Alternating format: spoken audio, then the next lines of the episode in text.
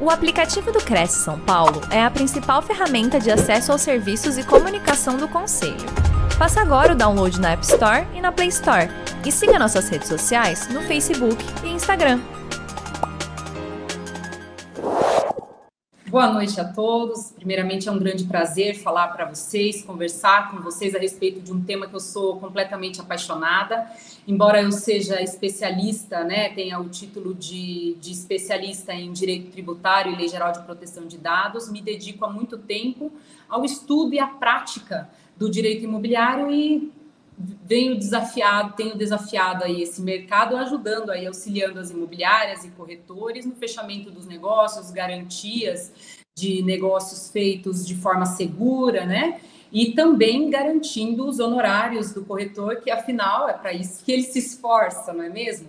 Então hoje a gente vai conversar, o Anderson vai colocar aí para gente, o Gilberto, né, vai colocar aí para gente o primeiro slide que vai ser o conteúdo que nós vamos conversar hoje, tá? Então a gente vai ter uma introdução onde eu vou diferenciar o proprietário do possuidor, diferenciar também o compromisso de venda e compra e a promessa, quando a gente vai usar compromisso de venda e compra, quando a gente vai usar promessa de venda e compra. Depois nós vamos falar um pouquinho, brevemente, sobre documentação do imóvel, do comprador, do vendedor.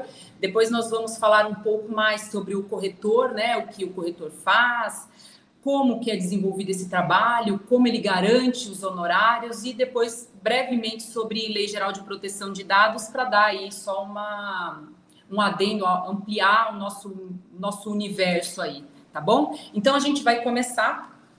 Pode pode diminuir, pode retirar o slide, se possível, por favor. Agora a gente vai falar um pouco sobre proprietário e possuidor. É muito difícil, muitas vezes, para o corretor de imóveis, quando ele pega uma matrícula imobiliária, né, é difícil para ele, muitas vezes, identificar se ele está tratando com um proprietário ou se ele está tratando com um possuidor, porque existem diferenças entre os dois. Né? Um, o proprietário, ele tem direitos reais sobre o imóvel, então ele pode ter o direito de vender, alienar, usar, gozar e fruir. Esses são os direitos inerentes à propriedade. Mas o possuidor, muitas vezes, se confunde com o proprietário porque é ele que está lá no imóvel, ele que usufrui do imóvel, ele que está lá no imóvel, reside no imóvel, trata dos negócios do imóvel, como, por exemplo, um locatário. O locatário é um exemplo de possuidor que a gente tem e que a gente não sabe diferenciar se ele é locatário ou se ele é proprietário somente vamos conseguir fazer essa diferenciação pegando a matrícula imobiliária, mas olhando para ele a gente não vai conseguir definir. Então, a primeira questão que a gente tem que definir quando a gente vai oferecer um imóvel à venda, né, é verificar se a gente está tratando com o proprietário ou se a gente está tratando com o possuidor. Né? Diferenciando isso, se é o proprietário, se é o possuidor, a gente já vai ter em mente que o proprietário pode vender e o possuidor não pode vender. No entanto, dependendo do direito que ele tiver sobre o imóvel, que o leve a possuí-lo, ele pode sim fazer uma cessão de direitos. Então, por exemplo, uma pessoa que adquiriu com promessa de venda e compra, ela pode ceder esses direitos de aquisição para um terceiro que vai se tornar possuidor no lugar dela. Então, é, essa diferença é básica para a gente entrar no direito imobiliário. Então, a gente precisa saber claramente a diferença entre proprietário e possuidor. Agora, se você puder, o próximo slide, ele vai falar um pouquinho dessa diferença, vai trazer lá o Código Civil, quem é o possuidor, né? Que vai dizer que considera ser possuidor todo aquele que tem de fato o exercício pleno ou não de algum dos poderes inerentes à propriedade. Então, ele tem que ter pelo menos um ou dois dos direitos da propriedade, que na verdade são os direitos de propriedade estão no próximo slide. Isso, os, os direitos de propriedade estão no usar, gozar, fruir, dispor. Qual que é a diferença? Então, só o proprietário é que pode vender ou perseguir a coisa se ela tiver em mãos de terceiro, né, que não tem nenhuma relação com ele. Então, diferenciando isso, a gente passa para o próximo tópico, que é um exemplo de uma matrícula imobiliária. Por que, que eu trouxe esse exemplo? Porque muitas pessoas, né, muitos corretores me procuram e dizem, doutor, eu estou aqui com a matrícula imobiliária de um imóvel e eu preciso saber, doutora, se quem que é o dono disso, desse imóvel. No entanto, quando eu pego o documento que ele trouxe, que ele intitulou de matrícula imobiliária, eu me deparo com uma escritura de venda e compra e escritura de venda e compra não é matrícula imobiliária. Como que a gente vai saber qual é qual? Vocês podem observar que esta é uma matrícula imobiliária porque em cima dela tá os dados que ela foi emitida por um oficial de registro de imóveis. Então, essa é o primeiro, a primeira informação que tem que constar na matrícula imobiliária, porque a depender do, do, do, local que você está, da cidade, da comarca e do oficial de registro de imóveis, a matrícula pode mudar de cara ela pode não ter essa carinha que eu coloquei aí, que é a que eu estou acostumada aqui na minha região e no estado de São Paulo. Normalmente é esta. Então, quando a gente vai tratar de matrícula imobiliária, tem que, estar, tem que estar nela o dado do oficial de registro de imóveis, que é onde a matrícula está, onde esse imóvel está matriculado, naquele oficial de registro de imóveis. No entanto, quando a gente pega uma escritura, no lugar onde está oficial de registro de imóveis vai estar tabelião. Então a gente está falando de um tabelionato de notas. É o escrevente, é o tabelião responsável por elaborar escrituras, testamentos, dentre outros documentos. Mas este documento, que é a escritura, embora ele seja apto, hábil a transferir a propriedade para alguém, nós só vamos ter que essa outra pessoa adquiriu o direito de propriedade, quando essa escritura for levada a registro e dentro desta matrícula imobiliária constar um R tracinho 2, 3, 4, 5. O que, que quer dizer R2, 3, 4, 5 que vocês sempre veem nas matrículas imobiliárias? Vocês veem R2, 3, 4, 5 e vocês veem também AV que é o, a abreviação de averbação, e eu vou diferenciar para vocês o que é averbação, que é um R, que é um registro, para vocês entenderem quando é um registro e quando é uma averbação, assim que vocês olharem uma matrícula imobiliária, tá?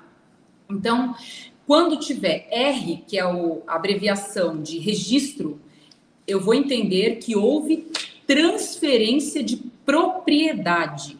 Então, todas as vezes que eu comprar, vender, doar, vai ter lá uma R, R1, 2, 3, 4, 5, e vai estar tá lá qual foi o instrumento que originou e que oficializou essa transação imobiliária.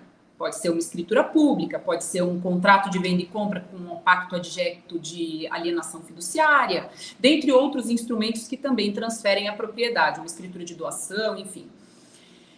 Diferentemente disso, vai ter também na matrícula imobiliária de vocês muitas averbações. O que são essas averbações? Tudo que acontece nesse imóvel e com os proprietários vai constando na vida deste imóvel como averbações. Então, tudo aquilo que não transfere a propriedade de um para outro vai se chamar averbação. Então, mudou o nome do logradouro, mudou o, houve uma edificação, tudo aquilo que acontecer na vida do imóvel e que não transferir a propriedade nós vamos falar de averbação. Então, agora vocês já sabem o que é uma matrícula imobiliária, o que é uma escritura, quando ela tem registro e quando ela tem averbação. Por que, que o registro é importante? Porque a partir do registro que eu vou saber se eu estou falando com o proprietário ou se eu estou falando com o possuidor. Porque pode acontecer que na matrícula tenha lá uma averbação, ou mesmo às vezes eles eh, têm cartório que coloca como registro, mas vai ter uma averbação de um compromisso de venda e compra ou de uma promessa de venda e compra. E todas as vezes que tiver essa averbação, a gente já sabe que está falando com o possuidor, ele não é o proprietário. Ele tem uma expectativa de direito em se tornar proprietário, porém ele ainda não é o proprietário.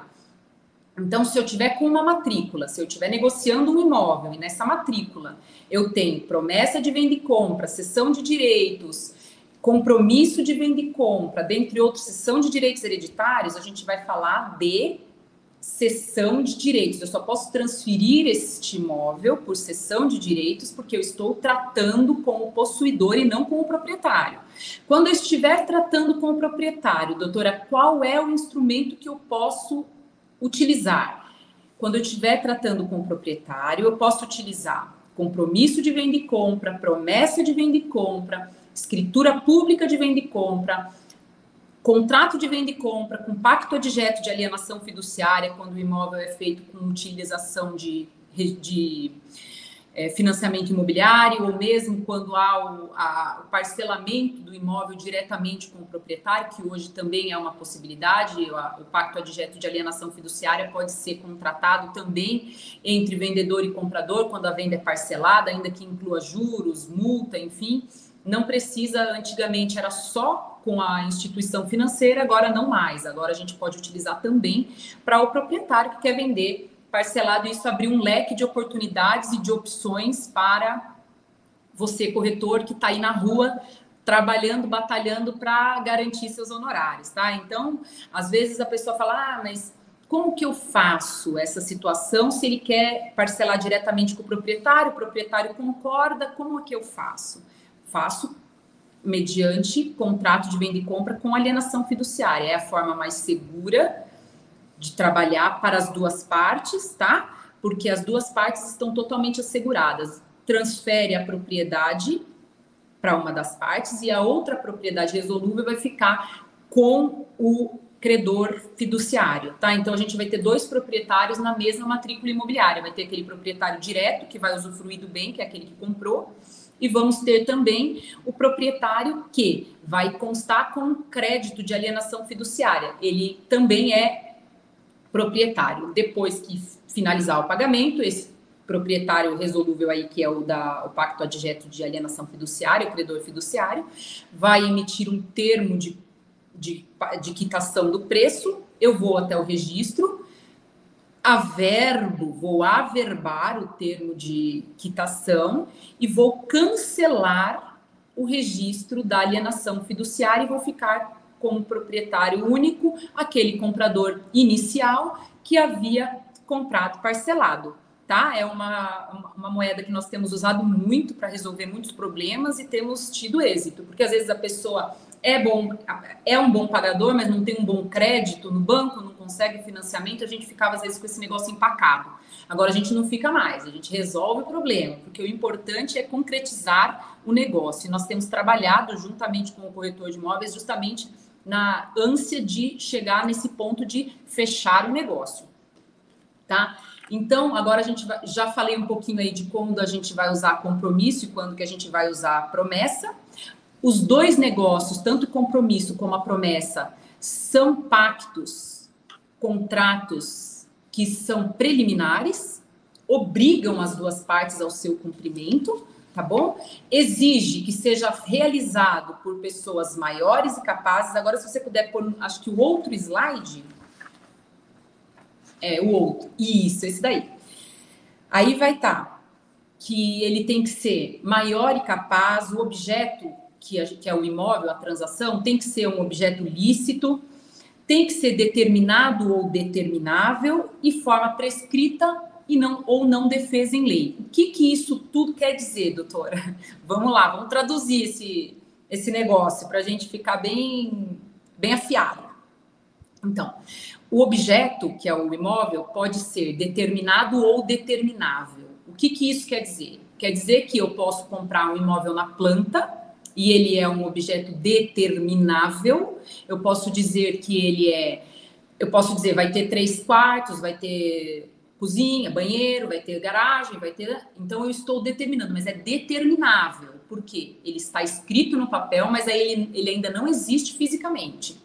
Todas as vezes que o objeto que eu estiver vendendo, o imóvel que eu estiver vendendo, o objeto da transação, não existir ainda, nós vamos utilizar a promessa de venda e compra. Tá? O que eu vejo muito na prática é não havendo essa diferença. Sempre ou é promessa ou é compromisso, sem ter essa consciência de que a promessa a gente só vai utilizar para imóveis na planta ou imóveis que ainda não existem, tá? Quando eu ainda não tenho o objeto ou quando o objeto ainda não é da, do vendedor. Vamos dizer, vamos supor aqui uma, uma hipótese, né? eu estou passando pela rua, conversando com um amigo e estou querendo fazer aqui um negócio com ele, mas ainda não determinamos qual é o negócio. Eu passo numa esquina e digo: olha, eu, determino, eu prometo que eu vou te vender esta casa por 100 mil reais em abril de 2022. Isto é uma promessa de venda e compra de 2024, enfim, de 2023. Estou usando o ano só um caso hipotético mesmo. Isto é uma promessa de venda e compra. Ah, doutora, mas a senhora disse que é para quando o imóvel não existe. Sim, o imóvel existe, mas ainda não é de quem está prometendo vender. Então, se não é de quem está prometendo vender, eu vou utilizar uma promessa de venda e compra. Agora, se o imóvel já é de quem eu estou conversando, de quem eu estou negociando, o imóvel já é dele. Ele consta lá na matrícula imobiliária, o imóvel já existe, está situado a rua tal, endereço tal, número tal, já existe então, a gente vai falar de compromisso de venda e compra. Isso é importante diferenciar porque já demonstra um, um, conhecimento técnico né, do corretor de imóveis na hora que ele está fazendo essa transação. Porque quando chega no Poder Judiciário, o Poder Judiciário é extremamente técnico. E aí começa aquela situação quando você vai executar um contrato, ou quando você vai fazer uma rescisão de contrato, o que for que o valha que seja necessário a intermediação por meio do Poder Judiciário fica uma situação muito chata quando chega uma promessa de venda e compra e na verdade era um compromisso de venda e compra, tá? Então, para a gente não fazer mais isso, a gente agora está sabendo a diferença quando eu vou usar compromisso, quando eu vou usar promessa e quando eu vou usar cessão de direitos, tá? O que acontece muito com a cessão de direitos, muitas vezes, né, o o corretor se desespera quando ele pega uma, está negociando uma, a venda de um imóvel e no meio do caminho o proprietário morre. Ou quando você está negociando já com os herdeiros e sabe que tem um imóvel que o proprietário morreu, que vai ter que fazer inventário, aquela coisa toda, o corretor normalmente se desespera e ou ele paralisa a negociação, ou ele precisa do auxílio de um advogado para desenrolar essa questão para ele, tá? Então, eu vou auxiliá-los no seguinte sentido: quando, quando isso acontece e o inventário ainda não finalizou, se não tiver, se tiver finalização do inventário, você não está com um problema, você já está com a solução, a situação já foi resolvida. Mas se tiver, não tiver ainda feito a, o inventário e, enfim, não tiver, você tem que pegar todos os herdeiros e fazer uma cessão de direitos hereditários, tá? Então, cessão de direitos hereditários é um instrumento jurídico que a gente utiliza para resolver essas situações que dá aquele breque no, no corretor de imóveis e muitas vezes até no dono da imobiliária, enfim, dá uma, um breque e ele fica assustado quando tem aí um envolvimento com alguém que morreu, tá? Então você já sabe que agora você pode fazer uma cessão de direitos hereditários. E o que, que é a cessão de direitos hereditários? Olha, eu recebi esse direito hereditário por, em função da sucessão, porque meu pai morreu, minha mãe morreu, meu avô morreu, enfim, alguém morreu e eu sou herdeira. Eu tenho esses direitos, está aqui a minha documentação, vai ter que juntar a documentação que me, me leve a crer, a confiar que isso é verdade, né? Eu creio que isso aconteceu, tenho documentos que comprovem que isso aconteceu, e pretendo prosseguir nessa negociação, mas não quero fazer o inventário agora, não tenho dinheiro, não quero, enfim. Quem são os herdeiros? Levantando todos os herdeiros, nós vamos então fazer uma cessão de direitos hereditários, que nada mais é do que eu recebi esse direito e estou cedendo estes direitos para você por meio desse instrumento mediante pagamento. Então, a gente vai fazer todo o registro e tal, e isso pode ser registrado ou averbado na matrícula imobiliária também, tá? Então, a gente consegue resolver aí a situação de forma bem, bem pontual. Agora, o próximo, nosso próximo assunto é a documentação que eu sei que vocês já estão carecas de saber, mas nunca é, nunca é bastante para que não possa ser repetido, né? Mas a documentação que é necessária, tanto do imóvel, como do vendedor, como do comprador. Ah, mas documentação do comprador, sim. documentação do comprador. É importante quando alguém chega na tua imobiliária e diz que quer adquirir um imóvel, que quer sair para uma visita, é importante você perguntar qual é a forma que ele pretende fazer o pagamento e se ele pretende fazer o pagamento à vista, fazer uma consulta de crédito para ver como que é o crédito dessa pessoa, se ele tem nome inscrito no SPC, no Serasa, enfim, como que é a vida dela, para a gente ter certeza que essa, essa negociação vai se concretizar, que há possibilidade real dessa, dessa negociação evoluir até se concretizar. E por que, que é importante a gente fazer isso previamente? Para não perder tempo. Né? Nosso tempo é dinheiro, a gente trabalha com, e gasta para trabalhar, né? A gente mostra o imóvel para inúmeras pessoas, é, às vezes mais do que uma vez para uma mesma pessoa, e nisso a gente se desloca, a gente se desgasta.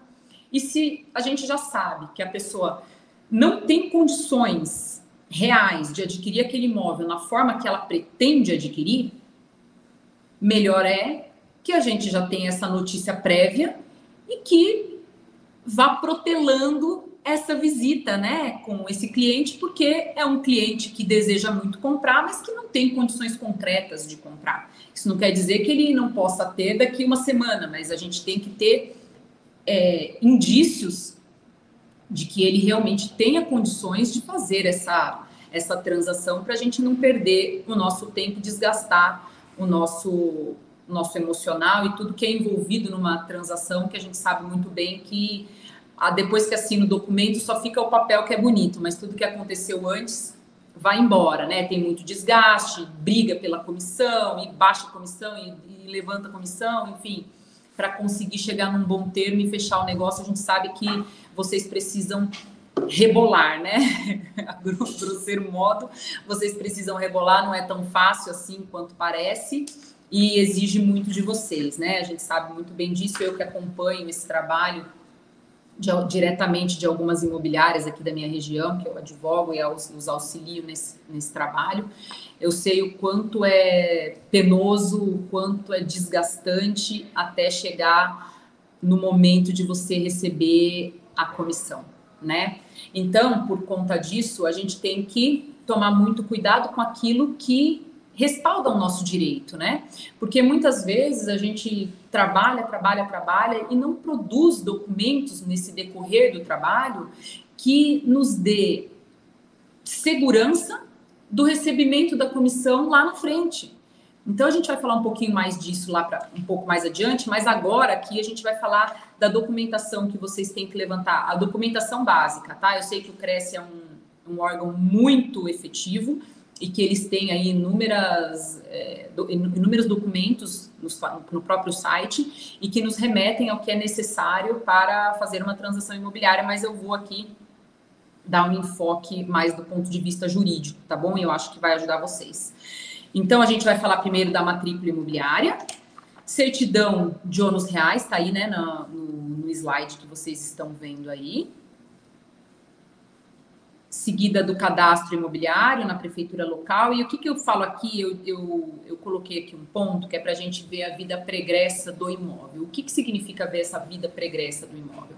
Às vezes a gente puxa uma matrícula imobiliária e a gente verifica, quando chega a matrícula imobiliária, que tem em dois anos esse imóvel foi vendido e revendido diversas vezes, ou duas vezes, duas vezes já é muito, porque a gente que trabalha nessa área, a gente sabe que o imóvel ele não é vendido e revendido assim tão rápido. Ninguém adquire um imóvel para vender daqui a um ano se não for um investidor. Então, não é sempre que a gente encontra um investidor. Às vezes a gente está falando de uma pessoa normal que adquiriu o imóvel para viver ou para construir, enfim. E é muito estranho, né, quando isso, em menos de 24 meses, esse imóvel já foi vendido e revendido e revendido e revendido. Isso tem um cheiro que é ruim, que é o quê? Cheira fraude. O que, que seria essa fraude? Parece que essas vendas tão rápidas assim estão sendo feitas para esconder de algum credor esse patrimônio que eu tenho aí. Né? Ele não, não tem um cheiro bom, não é, não é uma situação agradável.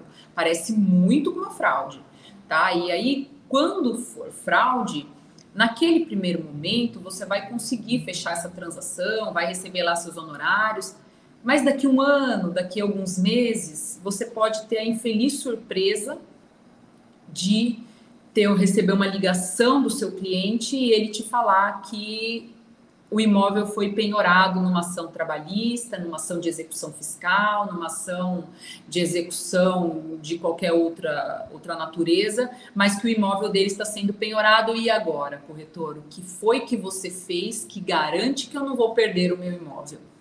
Né? Então, quando tem essas transações muito, muito frequentes no intervalo de 24 meses, é de bom tom investigar. Como é que a gente investiga, doutora? Eu vou pegar os últimos, todos os últimos proprietários, os últimos transmitentes dos 24 meses e vou tirar todas as certidões de todos eles.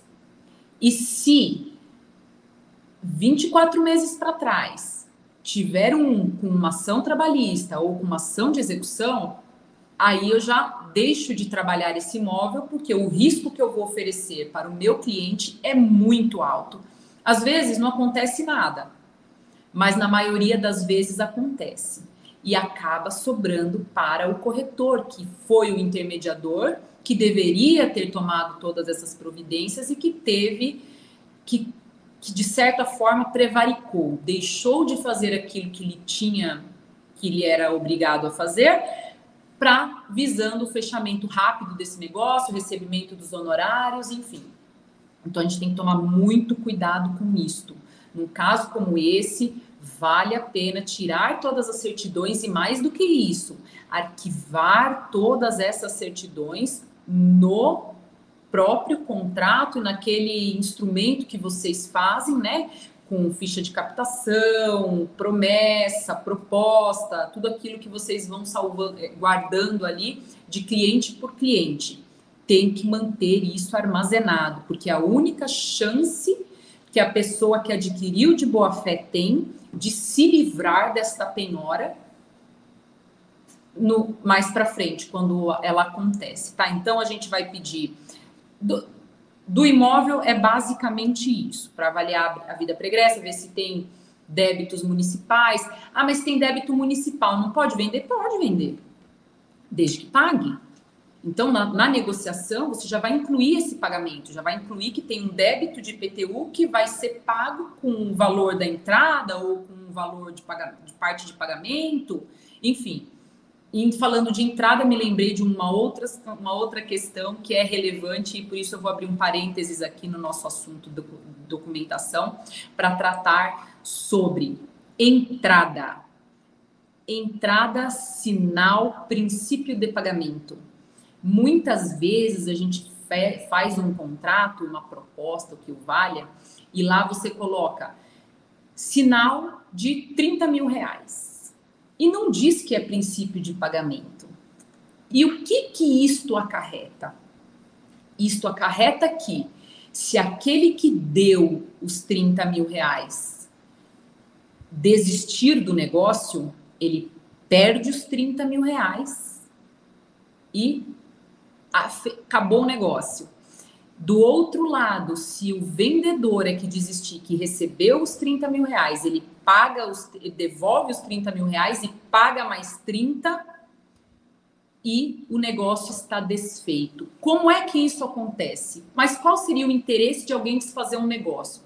O vendedor recebeu uma proposta melhor, por exemplo, e o comprador conseguiu uma proposta melhor por um imóvel do mesmo padrão, no mesmo perfil dele, menor e que vale a pena ainda pagar essa, essa multa de 30 mil, que não é uma multa, é a entrada, que é chamada de arras. Isso a gente chama de arras penitenciais, que é aquela que, desfeito o negócio, você perde.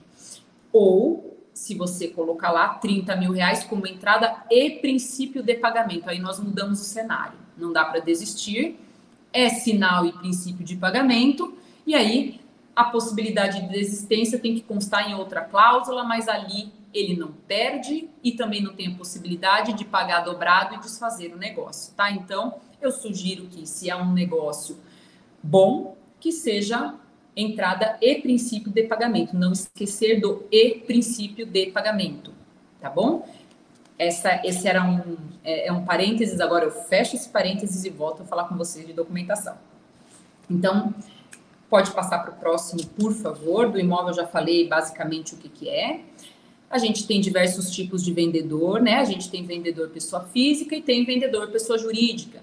Tem incorporadoras que fazem venda, tem holdings familiares que fazem venda, tem diversas empresas que fazem a venda de imóvel e são pessoas jurídicas, né? Então, a documentação aí vai ter uma diferença da documentação que a gente pede da pessoa física, que é pessoa física basicamente RG, CPF, comprovante de residência, estado civil. O que, é o estado civil? Se solteiro, certidão de nascimento atualizada, e se casado, certidão de casamento atualizada. E por que atualizado? O que, que é o atualizado? Ai, doutor, eu acho que esse negócio de pedir atualizado é só para o cartório ganhar dinheiro. Não é. Embora pareça, não é. A gente pede a certidão atualizada para ter certeza que o vendedor é apto e capaz, porque se ele tiver sofrido um processo de interdição, se ele foi interditado judicialmente, vai constar lá uma verbação na certidão de nascimento ou de casamento que ele é interditado. E se ele é interditado, a gente já olhou lá atrás que para ser para fechar contrato a pessoa tem que ser capaz. Então, se ele é interditado, ele é incapaz e aí a gente tem que tratar diretamente com o curador dessa pessoa, o tutor, o curador, né? E aí a gente tem que falar diretamente com essas pessoas para tratar desse patrimônio. Mas aí não pode vender? Pode, mas a gente vai ter um trabalhinho a mais. A gente vai precisar da autorização do Ministério Público dentro daquele processo de interdição. O valor que pertence ao interditado vai ter que ser depositado judicialmente numa conta administrada pelo Ministério Público. Em alguns outros casos pode ser feito de forma diferente, mas essa é a praxe, tá? Normalmente é assim que acontece. Então é para isto que a gente pede certidão de estado civil atualizada, para nos certificarmos de estarmos tratando com um comprador capaz, que a gente pode realmente fechar essa transação. Por que, que isso é tão importante? Porque se qualquer coisa, coisa dessas estiver errada, se ele não for capaz ou qualquer outra coisa dessas, eu já perdi os meus honorários de corretagem. Então eu estou perdendo tempo com uma situação que não vai me gerar fruto, não vale a pena. Então, eu tenho que de decidir isso e eu só consigo decifrar se é uma situação que vai ser boa e gerar lucro, gerar fruto ou não, a partir de uma análise de documentação, tá? Então, isso daqui é essencial. Embora pareça extremamente burocrático, é em verdade vital e essencial, tá bom? Então, agora a gente é, pode até passar para o próximo. Se a pessoa for jurídica, tem lá uma documentação necessária para a pessoa jurídica. Eu vou dar uma aceleradinha, que eu vi que eu já tomei bastante tempo aqui do que a gente tem falando disso.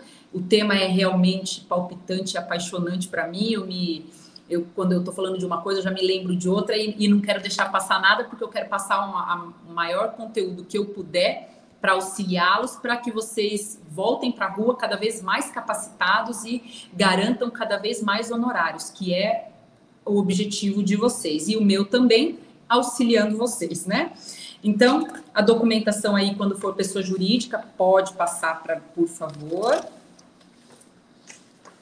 A documentação do comprador. Agora eu quero entrar no corretor. É o próximo slide. Mais um. Aí, pronto. Quem é o corretor de imóveis e o que que ele faz?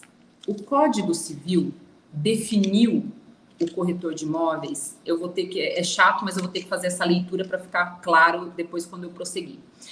Pelo contrato de corretagem, uma pessoa não ligada a outra em virtude de mandato de prestação de serviços ou por qualquer relação de dependência, obriga-se a obter para a segunda um ou mais negócios conforme as instruções recebidas. Eu sei que vocês já sabem, vocês são todos corretores habilitados, eu sei que vocês sabem o que é um corretor e o que ele faz. E por que que eu fiz questão de dizer o que o Código Civil diz a respeito do corretor. Porque tem uma palavrinha aí que é de extrema relevância e é o que eu vejo não acontecer na prática e que leva a maior frustração ao corretor, que é a maior causa dele não garantir os honorários dele. E a palavrinha aí é contrato. Tem que ter contrato, gente tem que fazer contrato. Ai, mas às vezes é, é, ali no calor da hora, eu não consigo, não dá tempo. Se você mandar para os, o proprietário uma mensagem de WhatsApp e ele disser eu concordo, de acordo, firmaram o contrato. Não tem que ser um contrato com diversas folhas e diversas cláusulas. Basta que você tenha dito que cobra os 6%, 8% ou 10%. Basta que você diga o quanto você cobra para desenvolver aquele trabalho de intermediação. Ó, proprietário, eu vou buscar um comprador para o seu imóvel e eu cobro, se eu encontrar esse comprador e você chegar a fechar negócio com ele, eu cobro tantos por cento de comissão. Combinado? Se ele responder de acordo, combinado, concordo, ok, pronto, vocês firmaram o contrato. Isso você vai fazer um print do seu WhatsApp, vai imprimir e vai anexar na sua ficha de captação. Aquela ficha de captação que é necessária, vocês precisam fazer a ficha de captação. Quando vocês localizam, encontram um imóvel, precisa preencher a ficha de, de captação. É muito importante. A gente tem até mais para frente um modelinho dela, que é um modelo bem básico. Você vai ver que não precisa ser nada muito elaborado, mas tem que ter ali alguma coisa nesse sentido, tá bom? Então, para garantir os honorários, você precisa ter um contrato não tem jeito, tem que ter o contrato. Porque muitas vezes vocês falam, procuram um advogado e dizem: Olha, doutora, é o seguinte, eu trabalhei nesse imóvel, eu aproximei as partes, eu fiz o que eu tinha que fazer e agora ele não quer me pagar. Aí eu pergunto: você combinou comissão? Qual foi o valor de comissão que você combinou? Ah, a gente conversou lá, perguntei se ele aceitava, ele falou que aceitava. Aí a gente começa, agora tem que achar testemunha, tem que comprovar, tem que isso, tem que aquilo. Gente, torna muito difícil para a gente fazer isso na via judicial. Por quê? A via judicial é extremamente formal, exige formalidade, a gente tem que ter contrato, tem que ter acordo, tem que ter a certeza de que as duas partes concordaram, porque tem que ter aquela convergência de vontades. Eu ofereci meu serviço e ele demonstrou interesse em adquirir, em contratar o meu serviço. O juiz tem que ter a certeza que houve essa conversa que as duas partes estavam cientes do risco e do valor dessa negociação para que ele possa fazer valer aquele acordo que vocês fizeram. Então, é preciso fazer o contrato. Não existe formalidade no sentido de ser um contrato cheio de cláusulas, mas tem que ter essa certeza das duas partes que elas estão sabendo e que concordaram. Diante disso, eu falo para vocês também de outros documentos que vocês conseguem produzir no decorrer do trabalho de vocês e que garante que são provas aptas a comprovar que vocês trabalharam e que vocês têm direito à comissão de corretagem no próprio Poder Judiciário. Quais são elas? Se você puder passar o próximo, por favor, tenho aí uma ficha de captação, o próximo. Aí tem uma ficha de captação, agora o próximo. Este é um relatório de visita ao imóvel, é um exemplo. O que, que é esse relatório de visita? Eu agendei que vou mostrar cinco imóveis para determinada pessoa. Essa determinada pessoa chegou na imobiliária, nós vamos nos encontrar e vamos sair destino a esses imóveis, e eu vou colocar aqui no relatório de visita, ó, no dia tal, o imóvel tal, o cliente interessado, o contato celular, comentários sobre o imóvel, o imóvel é no local, por isso é muito importante, gente, na hora da captação, visitar o imóvel. Muitas vezes vocês estão vendendo imóveis que já estão, já foram captados por outros colegas de vocês, que constam lá no site, disponíveis como produto a ser trabalhado pelos corretores numa determinada imobiliária, mas você não conhece o imóvel, não foi até o imóvel. Aí, às vezes, a pessoa fala: olha, a única coisa que eu não quero é vizinho com cachorro. Aí você vai e leva a pessoa a visitar o imóvel e do lado é o quê? Um canil. O que, que aconteceu? você perdeu seu tempo. É a única coisa que a pessoa não quer. E aí o que, que fica para o cliente? Poxa, o corretor me levou, mas ele não prestou atenção no meu perfil. Eu falei para ele que eu não gostava de cachorro e me levou do lado de um canil. Então a gente tem que não só captar e trabalhar os imóveis que já foram captados pelo colega, que é ótimo, todo mundo trabalha junto e aumenta os nossos produtos, a gente consegue alcançar uma gama maior de clientes, mas é tão importante quanto a captação é eu visitar o imóvel e saber do que eu estou falando, porque às vezes também a pessoa diz, ah, não, não gosto de estrada de terra. Aí você chega no imóvel, é tudo asfalto. A rua que vai no imóvel que você vai mostrar é só aquela rua é de terra. Pronto perdeu o negócio, perdeu seu tempo, perdeu o negócio, ficou mal para o cliente. Então, assim, essa relação, quanto melhor for, mais viável para vocês, menos tempo despendido e mais honorários no bolso, que é o que a gente quer.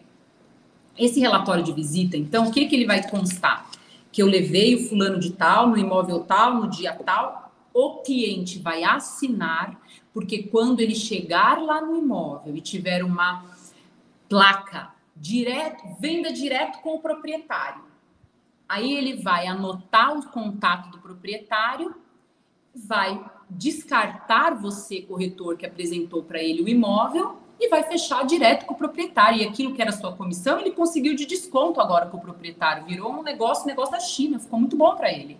E aí ele sabe que o corretor não fez a, o relatório de visita, né? Então o que, que vai acontecer?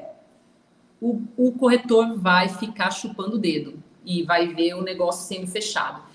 Todavia, se ele assistiu a minha aula hoje e ele fez a ficha de visita, quando você vê que o cliente desapareceu, você já vai entrar em contato com o proprietário, vai monitorar aquela matrícula imobiliária e se ele efetivar a transação com aquele cliente que você levou, que você tem o relatório de visita, você vai procurar um advogado, vai levar esse relatório de visita e vai falar: cá minha comissão. Eu trabalhei, eu quero a minha comissão. Então, isso que é importante, gente. Vocês têm que sair para a rua munidos de documentos que garantam que vocês vão receber pelo trabalho que vocês estão fazendo. Vou avançar aqui, senão a gente não vai conseguir. Esse próximo aí é um exemplo do que a gente pode consultar do comprador, é um exemplo de análise de crédito, é só um exemplo. Eu sei que vocês conhecem diversos portais que fazem essa análise de crédito e que vocês já, já conhecem, era só uma amostragem mesmo para que vocês se ambientem com essa, com essa imagem aí. Pode passar para o próximo, por favor. Lei Geral de Proteção de Dados Pessoais, o que, que é isso? Bom, a Lei Geral de Proteção de Dados é uma lei que foi criada, entrou em vigor, na verdade, em 2018 e depois entrou em vigor quanto às sanções em 2021. Ela trata dos dados pessoais, o que, que são dados pessoais? Nome, RG, CPF, endereço, cor, naturalidade, tudo aquilo que me que torna possível a identificação de uma pessoa. Vamos dizer que você tenha. Você me conhece pelo meu carro. Toda vez que passa, eu sei que é aquela moça lá. Aí você pega a placa do meu carro e o modelo do meu carro, você já me identificou. Isso se tornou para você dado pessoal meu. Eu sou a titular desses dados pessoais porque você pôde me identificar através da placa e do modelo do meu carro. Isso é dado pessoal. A gente coleta muitos dados pessoais, até nessa ficha de visitação, nessa captação, a gente está coletando dados pessoais de alguém que é um titular. O que, que eu preciso, qual é o cuidado, doutor, então, que eu preciso tomar para não ser enquadrado pela NPD, que é a Autoridade Nacional de Proteção de Dados, e não sofrer uma sanção? Qual é o cuidado que eu tenho que tomar? Eu tenho que tomar o cuidado de, em todos os documentos onde haja captação, a coleta de dados pessoais, eu preciso tomar o cuidado de ter um parágrafo em caixa alta e negrito sobre consentimento de tratamento de dados, onde eu vou explicar o que, por que, que eu estou coletando esses dados, para que eu uso, com quem eu compartilho, onde eu armazeno e com quem que o titular de dados pode falar se ele tiver dúvidas de quais os dados que ele tem, que eu tenho em meu poder dele.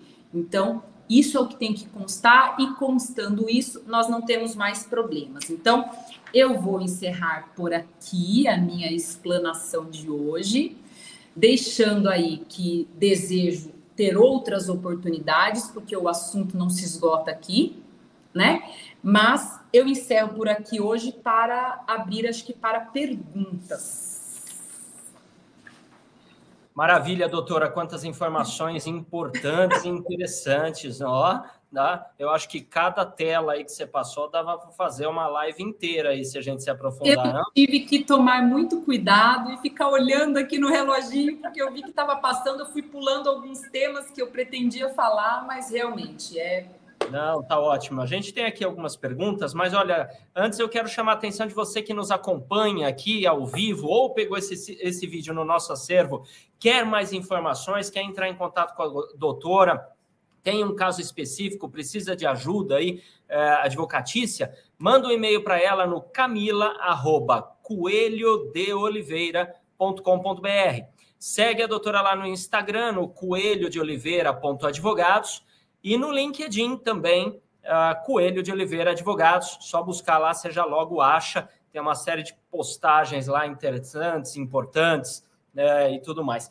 Doutora, olha só, pegando aí essa questão da última tela da Lei Geral de Proteção de Dados, voltando no, no penúltimo assunto que você falou a respeito de é, ficha de visitação, Portanto, então, é interessante que na ficha de visitação a gente tenha esse parágrafo e ela o seja emitida em duas, vida, duas vias, né? Uma fica com o corretor e outra com o cliente que assinou lá os dados, sim ou não?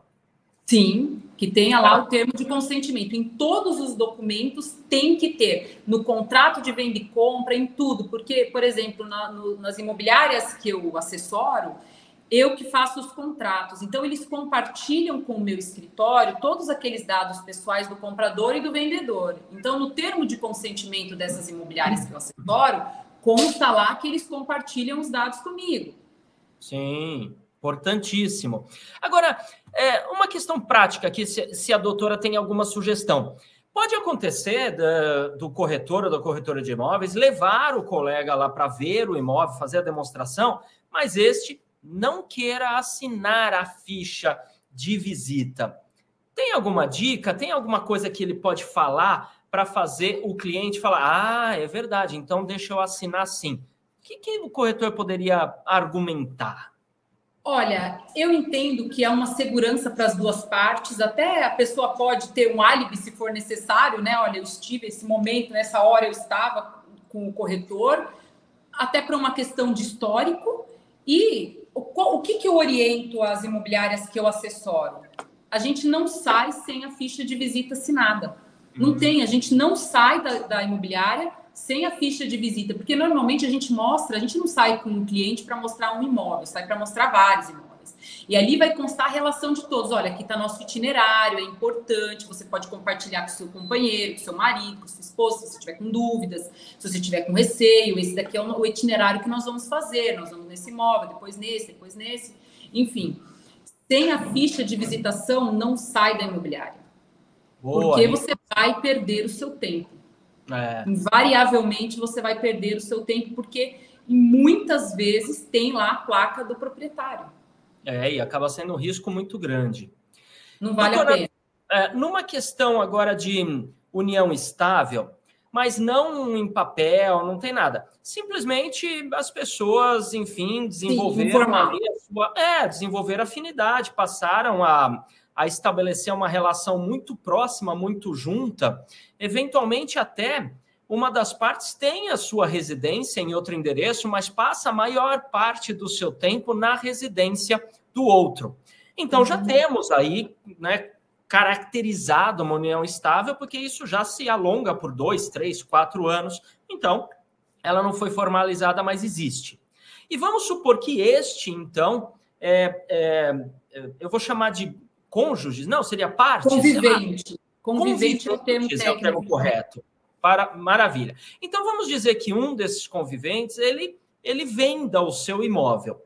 e a outra é, é, pessoa, o outro convivente, se sinta, portanto, de alguma forma lesada, né, em termos dessa questão do patrimônio que aparentemente construíram juntos ou não, pode então abrir um processo com relação a isso.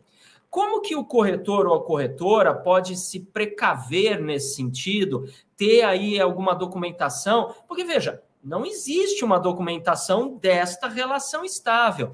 E simplesmente confiar na palavra, né, fica uma coisa aparentemente vaga. O que, que a gente pode fazer? Dentro da documentação que a gente pede, né, inclusive vai estar aí nas, no, nessa, nesse arquivo que eu mandei para vocês, uma das documentações que a gente pede é uma declaração de não união estável. Então, a pessoa está declarando e eu vou arquivar junto com o meu processo de venda. Ele está declarando, então eu estava de boa fé, não vou poder ser responsabilizado por isso. Ele está declarando que não tem união estável com ninguém e que é solteiro, divorciado, que valha e que não tem união estável com ninguém. Inclusive, este documento tem sido desenvolvido agora também pelos cartórios, pelos registros de imóveis. Quando você vai fazer o registro de uma escritura ou de um contrato e é solteiro, ele pede esse documento também. Então, a imobiliária já se antevê e já prepara esse documento antes. Olha, estou vendo que você é solteiro, você tem união estável com alguém, então, faz para mim uma declaração, por favor, de próprio punho, assina e eu vou arquivar. Hum, ótimo. Você que nos acompanha aqui ou pegou este vídeo no nosso acervo mais uma vez, quer entrar em contato com a doutora, quer uma cópia do material aqui que ela utilizou, já manda um e-mail solicitando para a doutora Camila. É simples, ó, camila, arroba, coelho de oliveira, tudo junto.com.br. Camila, arroba, coelho de oliveira, com.br Né? Não importa em que região você está, graças à nova realidade absolutamente virtualizada que vivemos, né? a gente pode, olha só, conversar em lugares distintos e até realizar contratos. Cartórios estão virtualizados também, tudo mais. Última Totalmente. pergunta. É, última pergunta aqui, doutora, que nosso tempo está tá, tá bem infelizmente, né, bem perto do, do, fim, porque, nossa, tem assunto aqui para a gente conversar. Olha, eu vou pintar um cenário aqui bem criterioso, né? E vamos ver o que, que a doutora pode nos ajudar. Então, tem um é, colega que é sócio de uma empresa, né? Muito bem, é uma microempresa, são dois sócios, eles, enfim, tem lá, não tem, é, é, muito, a empresa nem tem bens, é uma prestadora de algum serviço, enfim. Né? É uma ME. Mas, uma ME, mas eles têm lá uns dois, três funcionários, tá? Vamos facilitar colocar que é uma ME, né? Então eles têm lá, é uma limitada, eles têm lá dois, três funcionários, mas num determinado é, momento eles demitem um destes funcionários. Ok, e aí, sem problema. Coincidentemente, seis meses depois, este sócio ele acaba vendendo o imóvel, um dos imóveis que ele tinha, mas não é da empresa, é dele, particular. Vende um imóvel, tá? seis meses depois da demissão. Acontece que, coincidência ou não, um tempo depois, sei lá, um ano, né? É, portanto, um ano e meio depois da demissão, este funcionário abre um processo trabalhista contra esta empresa, que não tem bens, né? É, e o juiz, então, sentencia a empresa a pagar estas indenizações devidas ao funcionário por uma série de irregularidades aí trabalhistas à empresa. Né? São pequenos, não tinham um, bom assessoramento né, do contador, nem advogado e tudo mais. Mas a empresa não tendo, então, essa condição de pagar, por algum motivo, primeira pergunta, é possível que, então, destitua-se né, a figura, a personalidade jurídica e sejam sequestrados os bens dos sócios, para eh, os bens particulares dos sócios, para o pagamento dessa indenização? Emenda a pergunta. Se sim, este imóvel que ele vendeu seis meses depois da demissão existia no momento do ato da demissão. Este imóvel pode então ser sequestrado, ainda que neste momento atual ele não seja mais de propriedade do sócio, mas era no momento da decisão, da, da demissão, E se sim, aí vem a emenda final. O que é que podemos fazer para nos precaver de quaisquer prejuízos que possam é, é, é, resultar dessa situação? Olha que criterioso isso. Bom, vamos lá. Inicialmente você disse que era uma microempresa, mas depois você disse que era uma limitada. Então, existe diferença entre as duas, tá? Ah, então, ok. A microempresa, eu não preciso da desconsideração da personalidade jurídica, porque a pessoa jurídica e a física se confundem. Então, eu entro no patrimônio da pessoa física sem precisar do incidente de desconsideração da personalidade jurídica. O que não acontece se for uma limitada, porque a responsabilidade de cada sócio é limitada à sua cota social, e, em sendo limitada a sua cota social, precisa ter um incidente de desconsideração da personalidade jurídica para eu entrar no patrimônio da pessoa física. Tá. Na ME, não. Pessoa física e jurídica vai, vai, vai de, de vez. Vai de uma vez só. Isso.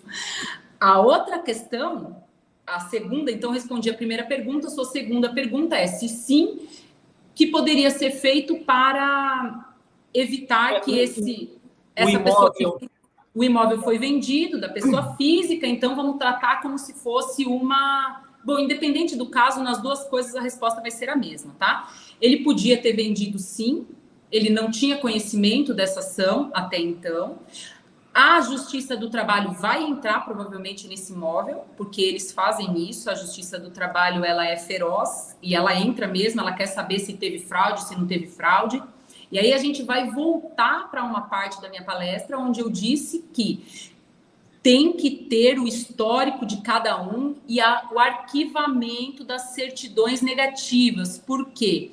Nessa situação, já aconteceu com o imobiliário que eu sou advogada e nós conseguimos livrar o imóvel do adquirente pela boa fé e que ele não sabia, porque a gente tinha todas as certidões válidas tiradas na, no, no período da transação imobiliária e eram todas negativas. Então, quando ele fez a transação, não havia nenhum, nenhum risco iminente de ele, de ele ter uma, de ele sofrer uma ação trabalhista ou de ele ser condenado numa ação trabalhista.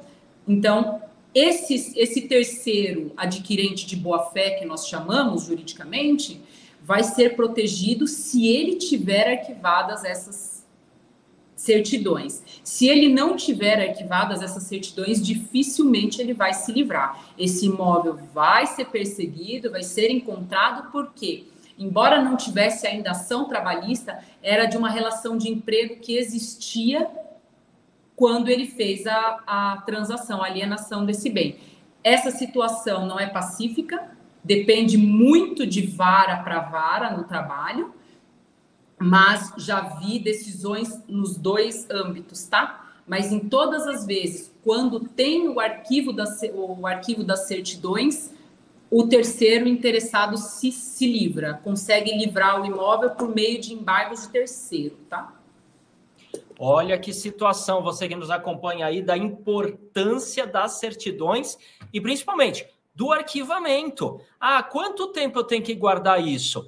guarda, né? Digitaliza, guarda, compra um armário Exato. de pasta suspensa, guarda, porque é, é, o risco do seu sossego, né? Você faz o trabalho adequado e depois lá na frente acontece alguma situação. Veja, e esse cenário, doutora, que eu pintei, não tem nada de tão absolutamente inadequado, muito menos incomum. Quer dizer, Nem aconteceu, né? É, e, e, podemos até supor que todos foram de boa fé. O empresário lá que fez a coisa errada, trabalhista, pode também ter feito por erros de equívocos, né, de ter sido mal orientado ou nem sabia, né, aquela coisa. Mas não podemos alegar o desconhecimento da lei, então a gente tem que estar muito bem pautado sobre isso, corretor, corretora de imóveis, certidão negativa, pega o CPF da pessoa, já faz uma vasculha na internet, vê se é sócio de alguma coisa, porque eu vou te dizer, tem gente por aí que abre sociedade, hein, doutora? É ou não é? Abre sociedade, depois esquece, porque a empresa está inativa, mas não foi inativada, Exatamente, né? não foi encerrada não foi encerrada, não foi inativada, ela está lá, só não está fazendo nada, camarada não está faturando, camarada esquece que tem empresa, amanhã ou depois tem um problema com a Receita Federal, com um funcionário lá das antigas, e aí? Então, é pega o CPF, não é? Pois é. Muito pega o CPF, busca, vê se tem um CNPJ atrelado a ele, vê tudo que tem certidão. Eu ouço muito de corretores falar, ai, mas são tantas certidões, dá uma preguiça e é desnecessária, é muita coisa, excesso de zelo. Não, não é. Aí é, é uma coisa só para acontecer, você nunca mesmo mais. Relatório de, mesmo relatório de visita, poucos fazem, poucos. Pois é, e é um histórico importantíssimo. É o, o são os nossos honorários, né? O, o, suor, o pagamento. A gente roda aí com as pessoas e, e depois não tem o, o, o, o, ressarcimento. O, fruto, né? o ressarcimento, né? O ressarcimento dos custos, né? E o fruto do trabalho. É, houve um trabalho aí. Maravilha. Então, olha, doutora, pessoal agradecendo aqui bastante, né? Um, tá aqui, ó. Pericles Salviano, falando ótima aula, doutora. Né? Obrigada. O Osvan Leite, corretor também, lá de Recife. Um abraço para o pessoal de Recife. Obrigado, doutora Camila, pelos esclarecimentos, suas orientações, uma explanação abrangente né, ante a proposta temática. Tá? Uh, um, Josival Araújo também dando boa noite aqui lá. Muito do, obrigada. Boas, né, Marechal Deodoro, e aí vai. As pessoas aqui mandando abraço e tudo mais.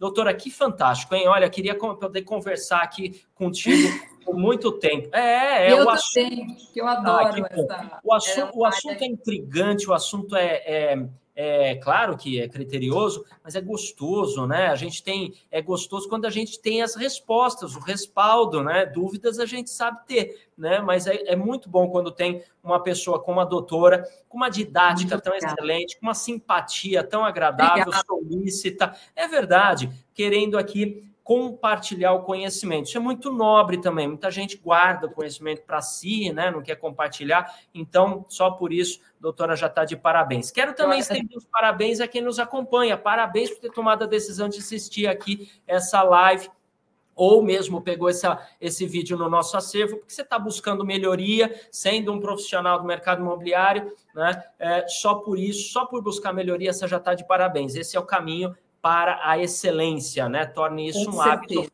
não é, doutor? Pois é. Então, olha só, muito, muito, doutora, mas muito obrigado. Quero deixar consignado aqui o convite para a doutora voltar, se puder, né? Oh, eu estou à disposição, é um grande ah, prazer. Que maravilha. Se puder, para voltar aqui para a gente aprofundar mais algumas coisas a respeito do direito Com imobiliário. Certeza. Surgiu aqui o tema de proposta, que o pessoal pergunta muito se proposta tem validade, se não tem validade, enfim, o que, é essa proposta. Nossa. Tem muita coisa legal para a gente falar e melhorar aí o dia a dia de vocês que estão na rua buscando aí o pão de cada dia. Maravilha. E legal nos dois sentidos, nas duas conotações da palavra, né? Legal porque estamos falando da lei e legal porque é bacana de saber, né? É verdade. Doutora, quero estender então os nossos mais profundos agradecimentos em nome de toda a diretoria do Cresce, na figura do seu presidente José Augusto Viana Neto, pela sua disponibilidade, despojamento de compartilhar, disposição em estar aqui conosco. Muito a doutora, obrigada. eu sei que tem uma agenda ocupada, mas reservou aqui um momento para compartilhar conosco. Isso é muito nobre e a gente está muito honrado em tê-la abrilhantando aqui a quarta nobre de hoje. Então, muito eu obrigado. Eu que agradeço a todos que nos acompanham. A gente vai encerrando aqui, a doutora vai encerrar. Eu vou deixar o meu abraço para todos. E, doutora, para a gente encerrar então esta live aqui com chave de ouro, eu vou pedir para a doutora deixar a sua última mensagem. Eu vou ficando por aqui e a doutora deixa a sua última mensagem, portanto, para quem nos acompanha. Pessoal, Primeiramente, eu tenho que deixar aqui os meus agradecimentos. É uma honra estar com vocês, compartilhando um conhecimento que eu adquiro muito com vocês. O meu crescimento vem de vocês, que me trazem questões e problemas do dia a dia para solucionar, e a partir daí que vem o meu aprofundamento no conhecimento. Então, fico muito contente de poder compartilhar isso com vocês. E se eu puder deixar uma mensagem para vocês, é: gente, o trabalho de vocês tem valor e precisa ser valorizado por vocês primeiramente. Então, tomem o cuidado de preparar essa documentação para garantir o seu fruto dessa semente que você joga todos os dias criando, levando um cliente, ver um imóvel, outro imóvel, outro imóvel. Se você jogar essa semente num regar, não vai ter fruto. Então você precisa jogar a semente e a rega é justamente essa documentação que você prepara que garante o crescimento e o fruto. Então, essa é a mensagem que eu deixo para vocês. No que for possível, no que for necessário, que vocês quiserem mandar uma consulta, uma dúvida, um problema do dia a dia aí de vocês que está enroscado. Eu adoro desenroscar problemas e fazer o negócio fluir, fechar negócio. Tá bom? Conta com a gente, os meus contatos estão aí. Eu espero que vocês possam ser, tenham sido acrescentados através dessa palestra.